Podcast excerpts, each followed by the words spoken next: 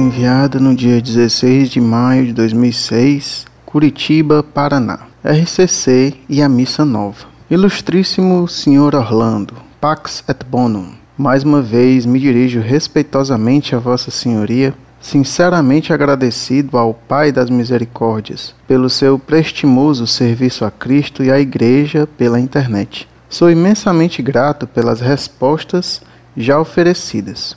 Isso naturalmente não exclui, como desde sempre na Igreja, legítimas divergências em elementos acidentais que não ferem ou comprometem a adesão ao depositum fidei.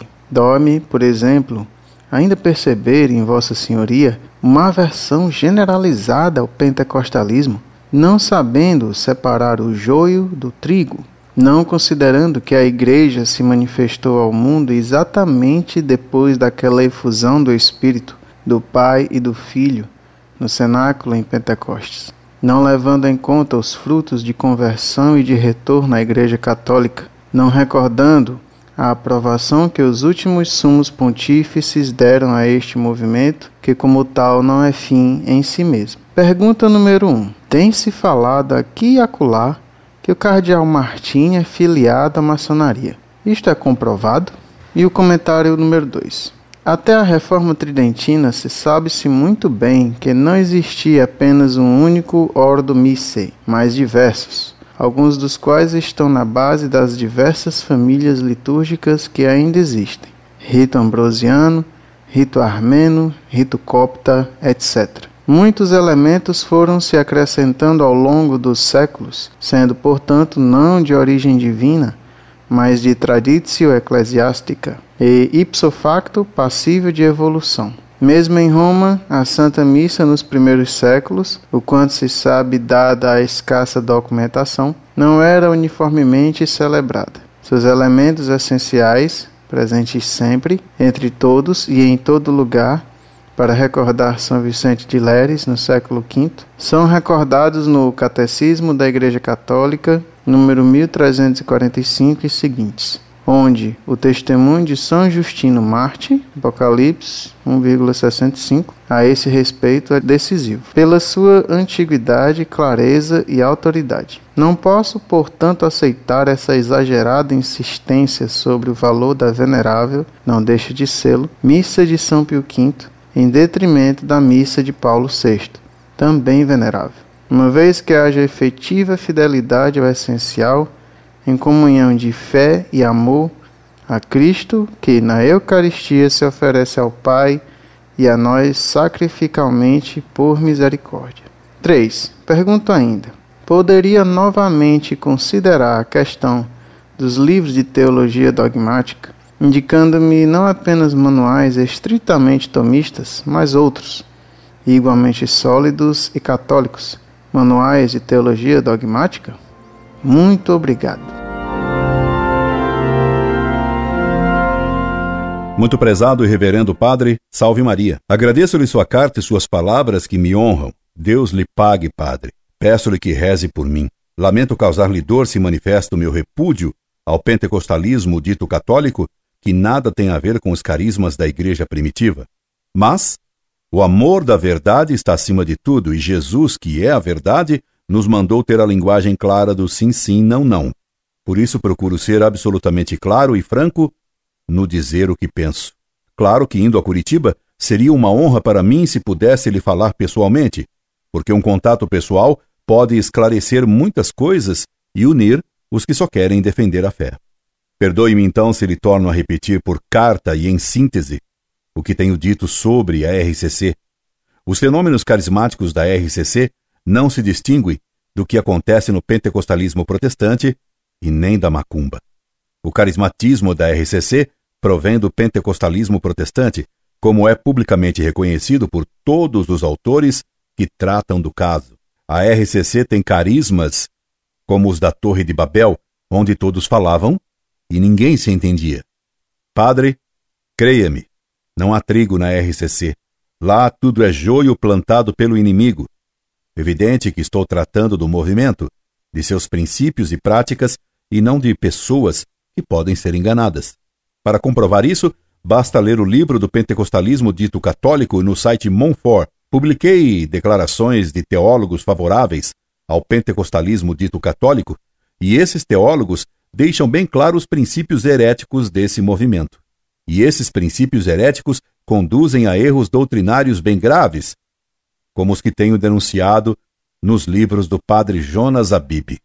Estive na Canção Nova e lá encontrei evidências de muito dinheiro e vi muita exibição teatral.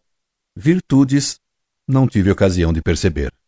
Ainda outro dia mandaram-me um pequeno DVD no qual o padre Jonas Abib apresentava a defesa do dom de línguas, fazia uma exibição dele ensinando como praticá-la. Horrível! E como se ensina a ter o dom de línguas? O que se recebe de Deus como carisma não se ensina. O pseudo-dom de línguas desses pretensos carismáticos se obtém com uma técnica, logo não é dom, logo não vem de Deus. Então de quem vem isso, padre? Do espírito de exibição, do orgulho e da mentira. Também os relatos de muitas pessoas saídas da RCC e que tenho publicado mostram as fraudes, os fingimentos e até ações bem imorais, como por exemplo o baile do espírito ou dança no escuro, ou pior ainda, fenômenos que indicam clara influência préternatural. Tenho mostrado como o pentecostalismo da RCC tem levado inúmeros católicos a se tornarem protestantes. Esses maus frutos confirmam a árvore má de onde proveio a RCC. Recentemente, um carismático me escreveu mantendo o anonimato. Dele uma resposta sucinta que tomo a liberdade de lhe passar, porque ela deixa bem patente a mentira da RCC e pedagogicamente pode ser bem útil. Eis o que enviei para essa pessoa que pretende ter o dom de línguas, mas não possui o dom da palavra sincera. Se os carismáticos não entendem o blá blá blá que falam, como sabem que esse blá blá blá vem do Espírito Santo? Será que ele não pode vir de um outro espírito, que é o pai da mentira e da confusão? E se os carismáticos falam blá blá blá que ninguém entendem, eles não seguem a Cristo que nos disse: seja o vosso falar sim, sim, não, não. Tudo o que disto passar vem do demônio. Mateus capítulo 5, versículo 37. Ora, o blá blá blá do carismatismo passa muito além do sim, sim, não, não ordenado por Cristo, logo vem do demônio. Cristo não ensinou que a linguagem de seus fiéis devia ser um blá blá blá incompreensível. Disse: Ide e ensinai, bem compreensivelmente. Meu caro padre, o que devemos pedir a Deus, mais do que o carisma de línguas, é o dom da palavra clara. Somos a religião do Verbo encarnado. E Verbo é palavra, e palavra contém ideia. Palavra não é um blá blá blá ininteligível e exibidor de pretensos dons divinos. Nossa palavra deve ser verdadeira e clara. Quanto a elogios que alguns papas fizeram à RCC, isso nada prova sobre a ortodoxia de um movimento. João Paulo II, em carta à CNBB, certa vez, chegou a escrever que a teologia da libertação era útil, necessária e oportuna, e depois condenou a teologia da libertação.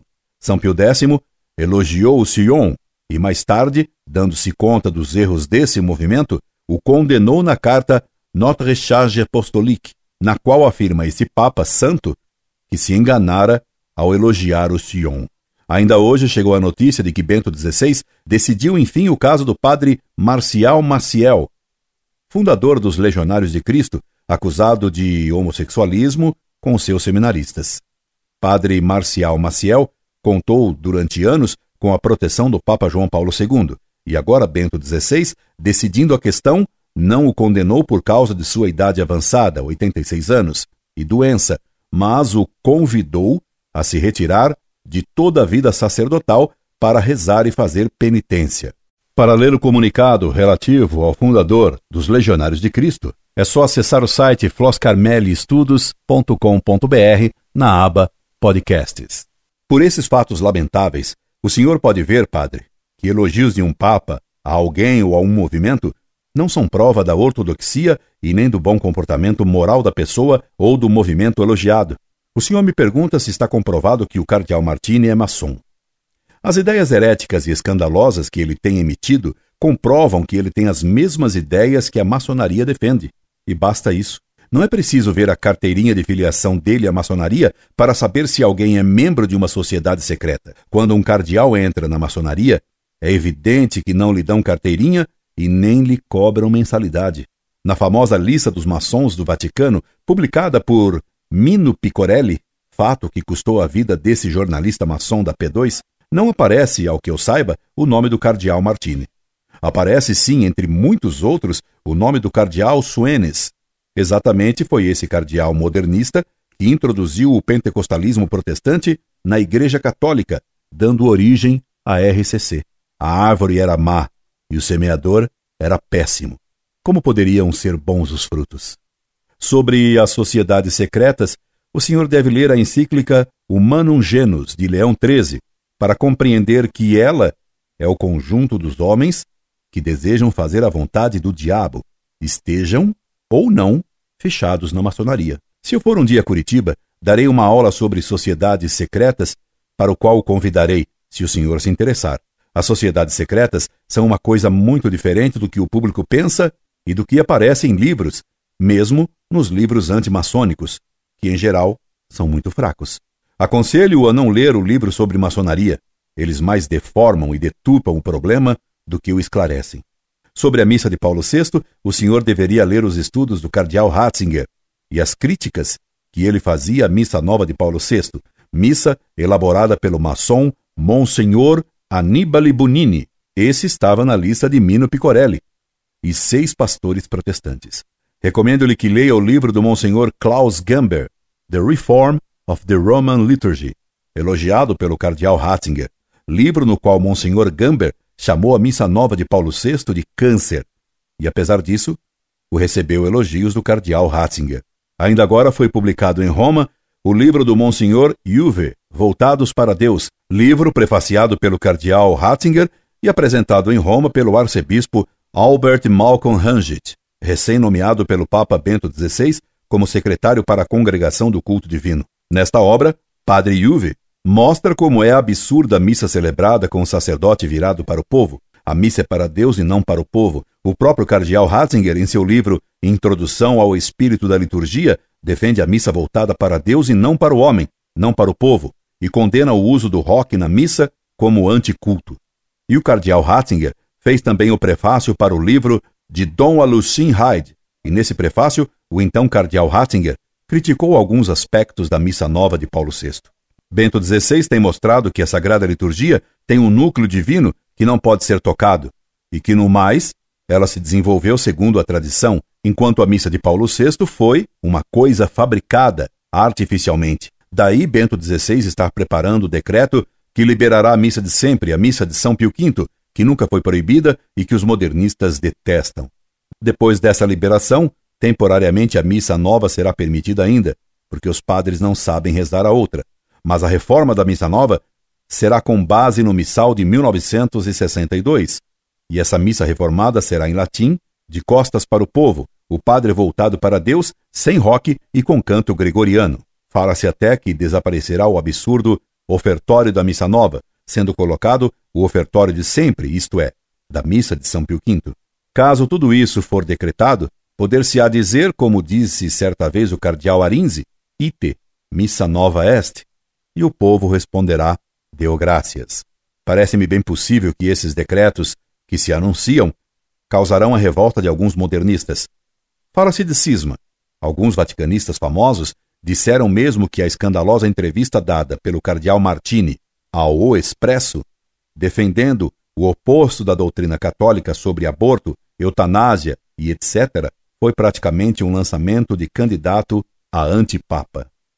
Sobre livros de teologia e filosofia, o que não é estritamente tomista não é recomendado pelos papas e não posso recomendar. Foram os modernistas que reiniciaram a campanha contra o tomismo, a fim de, deixando de usar a terminologia aristotélica tomista, sempre bem exata, ficasse mais fácil a introdução de erros. Passo-lhe então, como primeira indicação imprescindível, todas as obras de São Tomás de Aquino, começando pela Suma Teológica, Recomendo ainda a lista de livros que já havia passado anteriormente ao Senhor. Esperando tê-lo atendido convenientemente e desejando manter contato com o Senhor, despeço-me, rogando a sua bênção sacerdotal. Incorde Jesus Semper, Orlando Fedeli.